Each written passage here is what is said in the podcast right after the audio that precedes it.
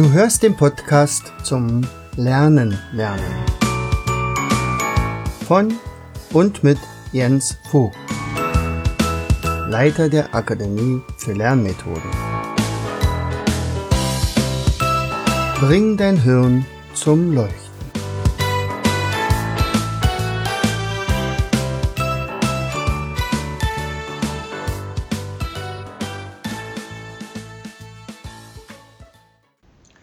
Herzlich willkommen bei Vogtis Podcast Show Bring dein Hirn zum Leuchten. Hier dreht sich alles rund ums Lernen. Unser heutiges Thema Besser lernen durch Bewegung. Hast du auch schon gehört, dass das Ministerium in Bayern beispielsweise überlegt, ob man nicht den Sportunterricht ein wenig reduzieren sollte? Das ist genau das falsche Signal. Also wir in Brandenburg haben immer noch das Glück, dass wir also drei Unterrichtsstunden pro Tag, äh, Entschuldigung, pro Woche zur Verfügung haben. Pro Tag wäre toll. Nein, also pro Woche zur Verfügung haben, um mit den Schülern Sport zu treiben. Allerdings ist es auch hier so, dass wir also im Sportunterricht äh, häufig also Situationen haben, wo die Schüler sitzen. Ich bin nun ja auch Sportlehrer ähm, und ich hatte einmal an einer Studie teilgenommen, wo also absolut gemessen worden ist, wie, wie lange ein Schüler sich im Sportunterricht effektiv bewegt. Ja, sagen wir mal, wir hätten jetzt eine Stunde, da ist Hochsprung angesagt, wo man also warten muss, bis alle durch sind und das kann ja immer nur einer gleichzeitig springen und äh, der Rest sitzt halt. Diese Studie hat mich damals ja, also hat damals bewirkt, dass ich also generell immer gucke, einen Unterricht zu machen, wo alle anderen auch sich irgendwie bewegen. Das heißt, also ich denke, bei mir im Unterricht, im Sportunterricht ist es so, dass also wahrscheinlich so um die 30 bis 40 Minuten bei einer anderthalb Stunden äh, Stunde tatsächlich reine Bewegung dabei ist. Meine Schüler sind daran gewöhnt und äh, nutzen das auch. Also sie können sich fast gar nicht vorstellen, irgendwie im Sportunterricht auf der Bank zu sitzen. Warum sage ich das? Nun, äh, das Bewegen hat tatsächlich auch was mit Lernen zu tun. Äh, denn je mehr ich mich bewege, und zwar regelmäßig bewege, desto besser kann ich denken. Je weniger ich mich bewege, desto schwerfälliger wird mir das Denken. Und äh, unsere Schüler müssen ja wirklich pro Tag, teilweise bis zu acht Stunden, äh, irgendwelches Wissen aufnehmen und dann ohne Bewegung wäre fatal. Das Optimale wäre, dass man in der Mittagspause zum Beispiel irgendwie etwas schafft, wo sich jeder bewegen müsste. Früher war das übrigens ein bisschen anders. Also ich habe ja nun schon einige Erfahrung, bin jetzt, glaube ich, seit 32, 33 Jahren Lehrer und habe ja natürlich auch immer Aufsicht auf dem Hof. Und äh, früher war es so, dass also vor allen Dingen die Grundschüler also permanent in Bewegung waren, also gerannt sind, Greife gespielt haben. Ich bin damals auch mal gegen eine Tür geknallt, habe mir mein, meine Stirn äh, aufgeschlagen äh, mit Gehirnerschütterung und so weiter. Aber das war üblich irgendwie. Wir haben uns immer irgendwie bewegt. Das war gar nicht die Idee, dass man so praktisch ja, steht oder sitzt. Heutzutage ist es so, also ab der Klasse 10 bei uns am Gymnasium dürfen die Schüler im Gebäude bleiben. Ja, ist ja auch okay. Aber das bedeutet auch, sie bleiben im Gebäude. Was heißt das? Sie gehen nicht an die frische Luft. Die zweite Sache ist spätestens ab Klasse 8 wird äh, stürmen sie relativ schnell aus dem Schulgebäude, um die begehrten Sitzplätze zu erhalten, erlangen. So, das heißt, äh, dann sitzen sie schon wieder. Wieder wird sich nicht bewegt. So, stattdessen kommt man irgendwann mal nach einer Mittagspause dann zurück und sitzt dann voll im Suppenkoma, also kann danach dann fast gar nicht mehr denken. Die Folge davon ist in unserer Gesellschaft ja zu sehen, also das allseits bekannte Übergewicht. Der die Bewegungsmangelkrankheiten, Rückenprobleme, Herzinfarkt, Herz-Kreislauf-Probleme, Diabetes, Schlaganfall. Neuerdings kommen dazu Depressionen, Dysstress, Burnout, Konzentrationsstörungen und bei älteren Leuten Demenz und Alzheimer. Das ist übrigens nicht deswegen, hat deswegen nicht zugenommen, weil die Leute sowieso immer älter werden. Nein, nein. Das Eintrittsalter von Demenz und Alzheimer ist tatsächlich gesunken. Ähm, das ist erstaunlich, oder? Es hat was damit zu tun, dass wir uns einfach viel zu wenig bewegen. Und wenn ich jetzt hier zum Beispiel dieses Podcast, diese Serie aufnehme, dann sitze ich ja auch. Nicht? Und ich nehme mich da auch überhaupt nicht aus. Ich bin früher tatsächlich in einer Woche 80 Kilometer gerannt. Hatte also sehr, sehr viel Zeit aufgewendet, um einen Ausdauersport zu machen. Und das hat mir tatsächlich sogar mal das Leben gerettet. Als ich nämlich einen Schlaganfall hatte, dass der ausgelöst worden war durch wahrscheinlich verklumpte äh, Bakterien, die durch Antibiotika abgetötet worden sind und dann irgendwann mal eine Ader bei mir im Hirn zugesetzt hatten. Äh, da sagten die Ärzte auch, ähm, ist alles wieder gut, sie haben keine Nachwirkung, seien Sie froh, dass Sie Sport getrieben haben. Ich sagte, warum? Ja, weil Ihre Adern zum Beispiel an der Schläfe total glatt sind. Da gibt's überhaupt gar keine Ablagerung. Wenn das zu gewesen wäre oder wenigstens eng wäre, dann hätte es deutliche größere Probleme gegeben. In jedem Fall Ausfallerscheinungen, die nicht mehr reparabel gewesen wären oder Sie wären sogar gestorben. Tja, was mache ich? Jetzt mache ich weniger Sport. Wodurch? Weil ich die, teilweise die falschen Prioritäten gesetzt habe, das muss ich echt zugeben.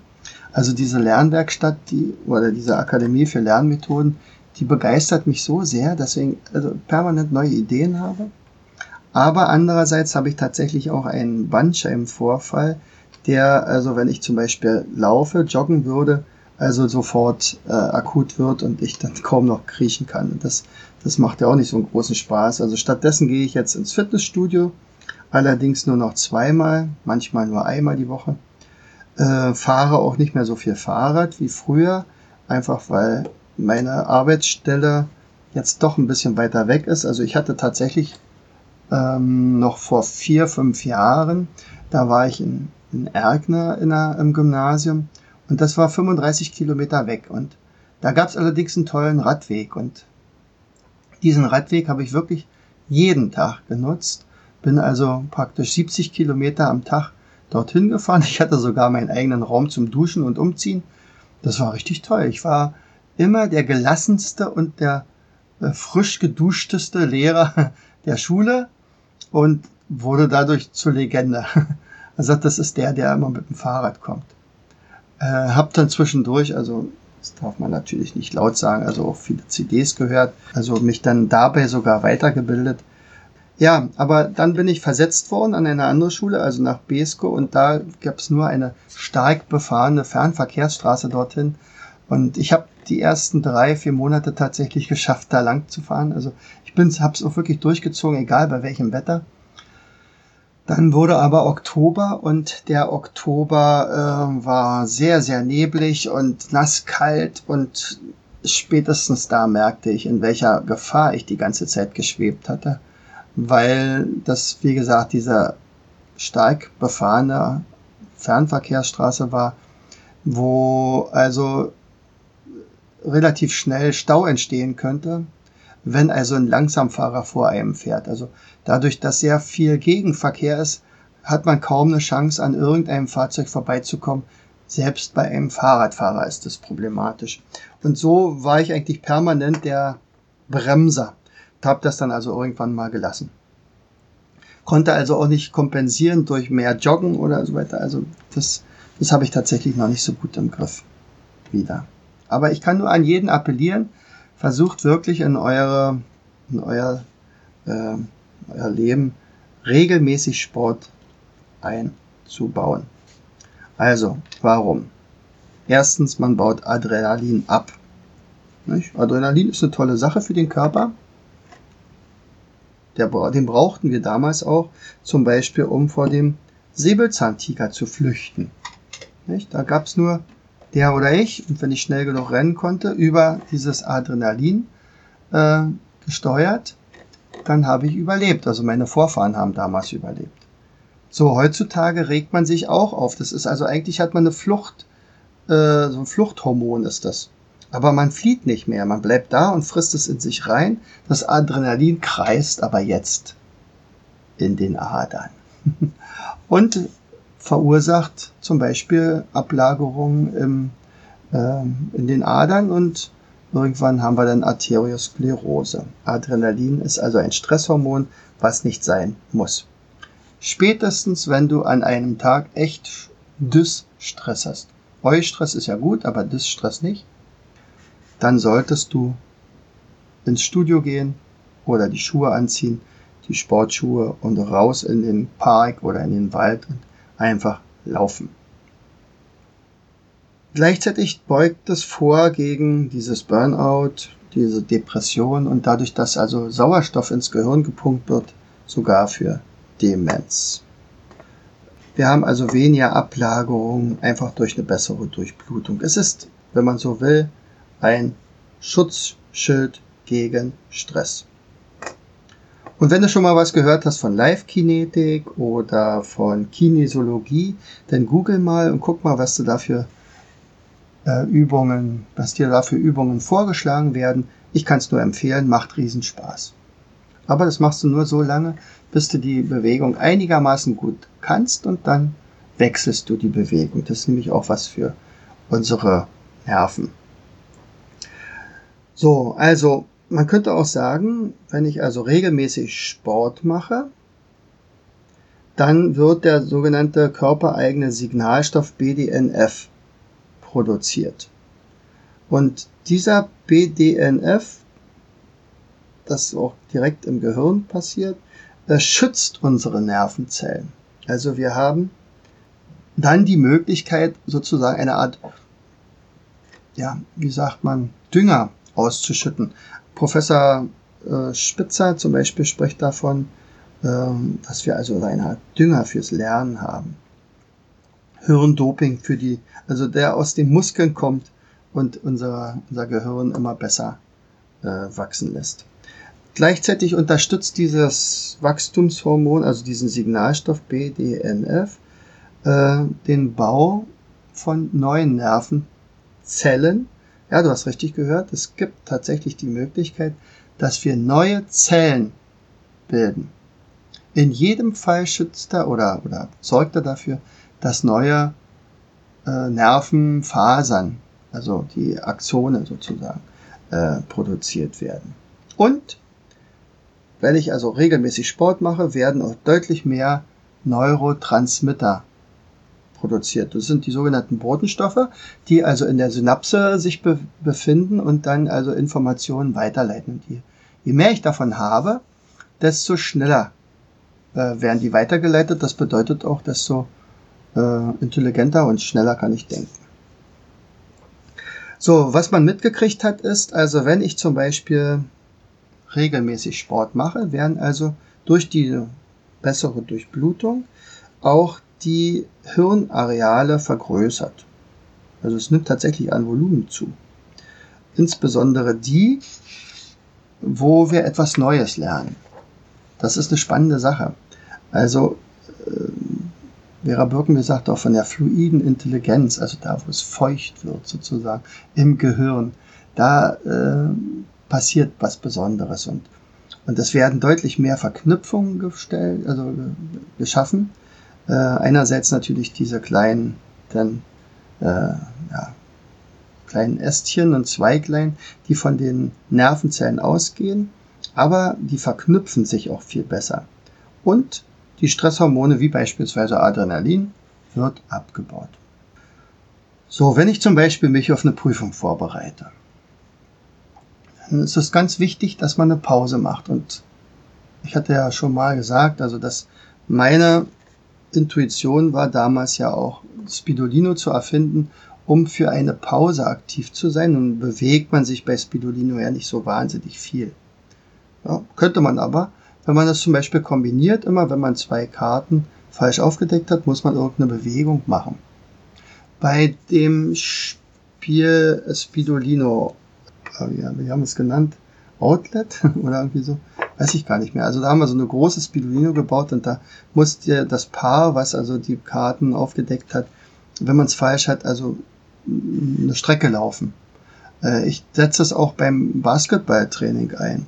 Ich, da steht dann ein Hocker in der Mitte, da haben wir das Memory-Spiel und immer wenn man es falsch hat, muss man also mit seinem Basketball zu einem Korb dribbeln, um dort so lange zu werfen, bis man getroffen hat. Dann kann man wieder zurück, die nächsten Karten aufdecken und so weiter. Das ist eine Sache, die macht richtig groß Spaß und hat also eine schöne Kombination zwischen Denken und ähm, ja, einer sportlichen Bewegung. Ähm, bei Stefan Raab ist es ja auch häufig so, Schlag dem Raab, als es diese Sendung so gab noch. Da ging es ja auch, äh, dann war auch Boxen und Schachspielen zum Beispiel eine Kombination. Eine interessante Sache. Gleichzeitig, wenn ich mich also körperlich bewege, dann habe ich eine geniale Denkpause. Also ich verringere die geistige Aktivität mal ganz kurz. Das heißt also der präfrontale frontale Cortex, also hier vorne der unter der Stirn ist, äh, ist erstmal ein kleines bisschen entlastet. Ich komme wieder ein bisschen runter und danach aber ist die Auffassungsgabe umso größer. Es hat auch einen tollen Nebeneffekt, wenn man also leicht und locker gerannt ist und nicht stressig, also nicht irgendeinen Weltrekord aufstellen wollte oder sich an seine Leistungsgrenze begibt, sondern wirklich locker joggen, dann hat es einen tollen Nebeneffekt. Man kommt mit guter Laune zurück. Also die Stresshormone sind abgebaut, Serotonin wird ausgeschüttet, also so eine Belohnungs, ein Belohnungshormon. Und mit Serotonin, das wissen wir mittlerweile, kann man einfach besser denken und demzufolge auch lernen. Körperliche Anspannung plus geistige Entspannung, genial.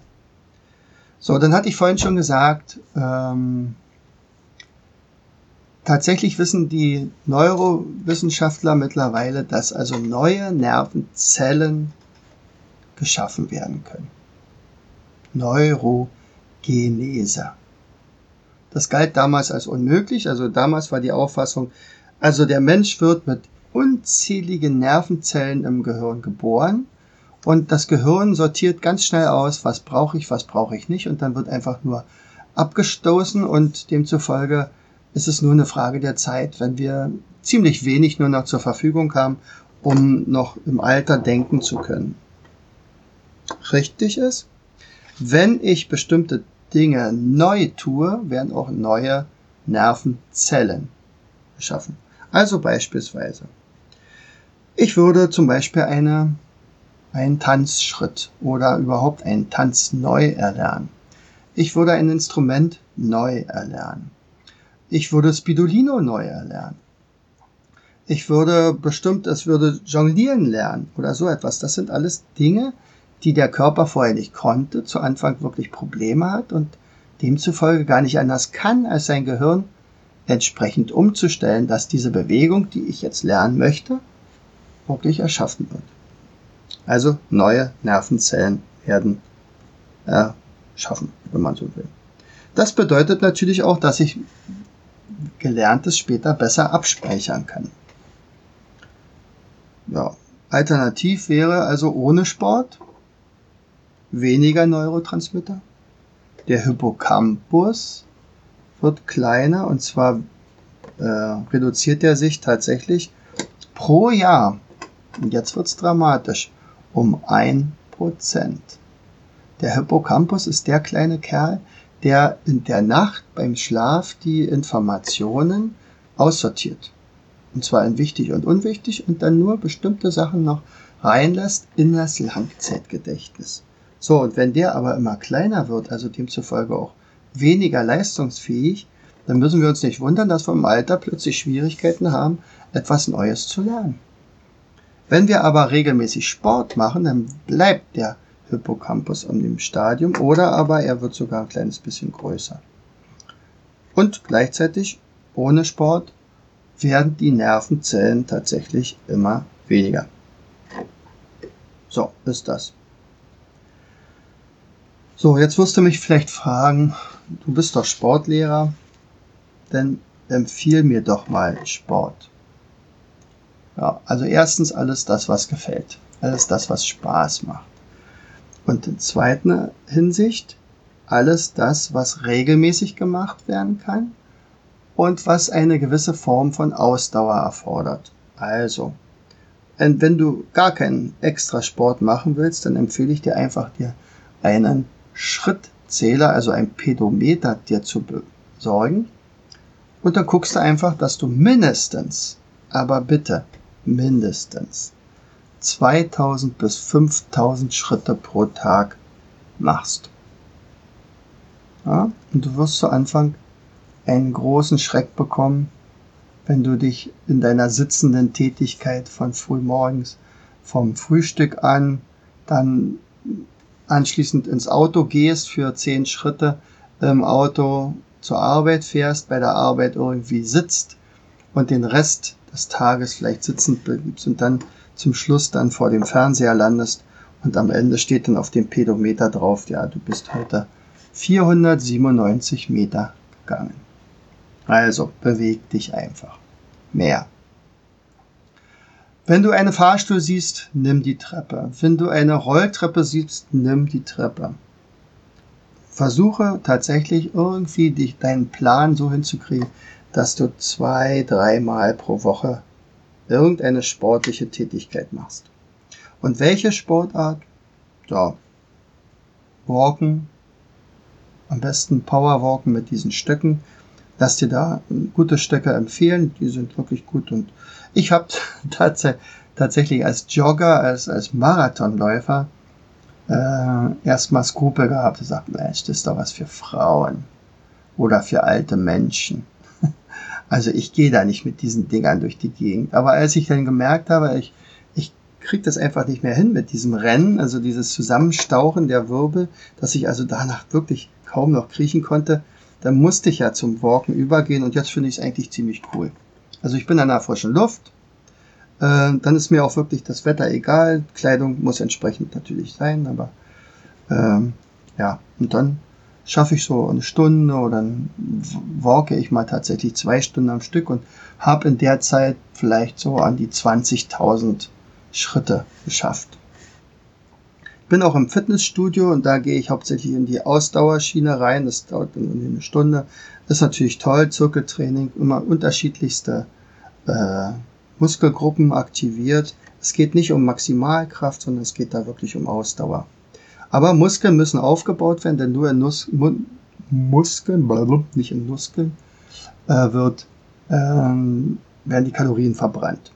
Wandern ist eine gute Sache. Wenn ich kann, rudern oder paddeln. Radfahren geht nicht so sehr auf die Wirbelsäule, auch nicht schlecht. Regelmäßig ins Schwimmbad gehen, meine Mutter zum Beispiel macht es sehr gerne, allerdings nur einmal die Woche, aber sie hat zu Hause so ein Swimmingpool und da ist sie ganz eisern. Also das erste, was ist, immer, äh, weiß ich nicht, 30 Runden schwimmen. Äh, immerhin, sie ist 81 Jahre alt und topfit. So, joggen, tanzen, regelmäßig, Spielsportarten. Spielsportarten, wer äh, das mag, also ich kann es nur empfehlen, da ist man in der Gesellschaft, man hat Spaß miteinander. Basketball zum Beispiel in einer Seniorengruppe meinetwegen. Oder sucht euch einfach äh, eine Sache, wo nicht unbedingt der Leistungsdruck dahinter steht. Step-Aerobik. Ich war übrigens der erste Step-Aerobik-Trainer in Fürstenwalde. Also, das war deswegen, weil meine, wir sind, meine Frau ist ja auch Sportlehrerin, die Dagi. Und äh, sie hatte sich aber damals, als wir uns angemeldet hatten, ich für äh, Management für Vereine und sie bei Step Aerobik. Das war damals gerade im Kommen. Dann hatte sie sich verletzt und da wollten wir es aber nicht fallen lassen. Dann haben wir gesagt, dann tauschen wir einfach. Dann gehst du in dieses Management-Ding da rein und ich mache einfach Stepp-Aerobik und lerne sozusagen für dich mit. Das war übrigens sehr interessant, weil ich war der einzige Mann und äh, in dieser Gruppe nur Frauen, natürlich hübsche, attraktive. Und deswegen war es auch nur eine Frage der Zeit, wann meine Frau dann in der Pause auftauchte. ich hatte keine Chance. Äh, also es war, Step Aerobic macht wirklich großen Spaß. Geht sofort auf die Knochen. Also man kommt sehr, sehr schnell ins Schwitzen. Aber dadurch, dass die Musik dabei ist, ist es also eine sehr angenehme Geschichte. Bauch, Beine, Po oder Rückenschule und so weiter. Langstreckenlauf. Aber es würde auch Spazierengehen ausreichen. Egal was, mach irgendeinen Sport. Weg vom vielen Sitzen, irgendeine Bewegung. In einigen Großraumbüros sitzen die Leute auch nicht mehr auf den normalen Sitzstühlen, sondern auf äh, Petsy-Bällen, sodass der ganze Körper permanent also in Bewegung ist. Diese, dieses viele Sitzen, ich habe mal gehört, beim, in unserem Fitnessstudio, glaube ich, steht das, da sagten die, das Sitzen ist das moderne Rauchen. Das heißt also, hat mindestens, also wenn ich so viel sitze, es hat mindestens so viel Nebenwirkungen, so viel schlechte Nebenwirkungen wie das Rauchen für den Körper. Das ist, hat sich ja mittlerweile rumgesprochen, dass das nicht das Allerbeste wäre. Ja. Besser lernen durch Bewegung. Das war das Thema für heute. Ich hoffe, ich habe dir nicht den, die Ohren abgesammelt und diese halbe Stunde äh, hat dich vielleicht so ein bisschen aus der Lethargie gerissen und sagen, Mann, ich glaube, ich sollte was für meinen Körper tun. Und wenn ich was für meinen Körper tue, was ja sowieso gesund wäre, dann tue ich automatisch auch was für mein Gehirn. Und wenn ich fittes Gehirn habe, dann kann ich einfach auch besser lernen. Was ja schon die alten Römer wussten nicht, in einem gesunden Körper lebt ein gesunder Geist. In diesem Sinne, ich wünsche dir eine tolle Woche. Herzlichst dein Jens Vogt. Du hörtest den Podcast Das Lernen lernen. Bring dein Hirn zum Leuchten. Von und mit Jens Vogt, Leiter der Akademie für Lernmethoden. Ich möchte dir heute als mein Podcast-Hörer etwas Besonderes schenken. Du erhältst meinen kostenlosen 8 Lektionen Online-Kurs, wie du in der Hälfte der Zeit ab sofort doppelt so viel lernen kannst. Schicke einfach dazu eine SMS mit Lernen, Leerzeichen, deine E-Mail-Adresse an die 71117.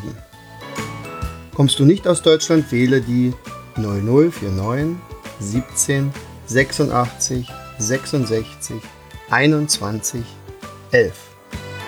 Gern lade ich dich ein, uns auf unserer Internetseite zu besuchen. Klicke einfach auf www.afl-jv.de. Bis zum nächsten Mal. Herzlichst, dein Jens Vogt.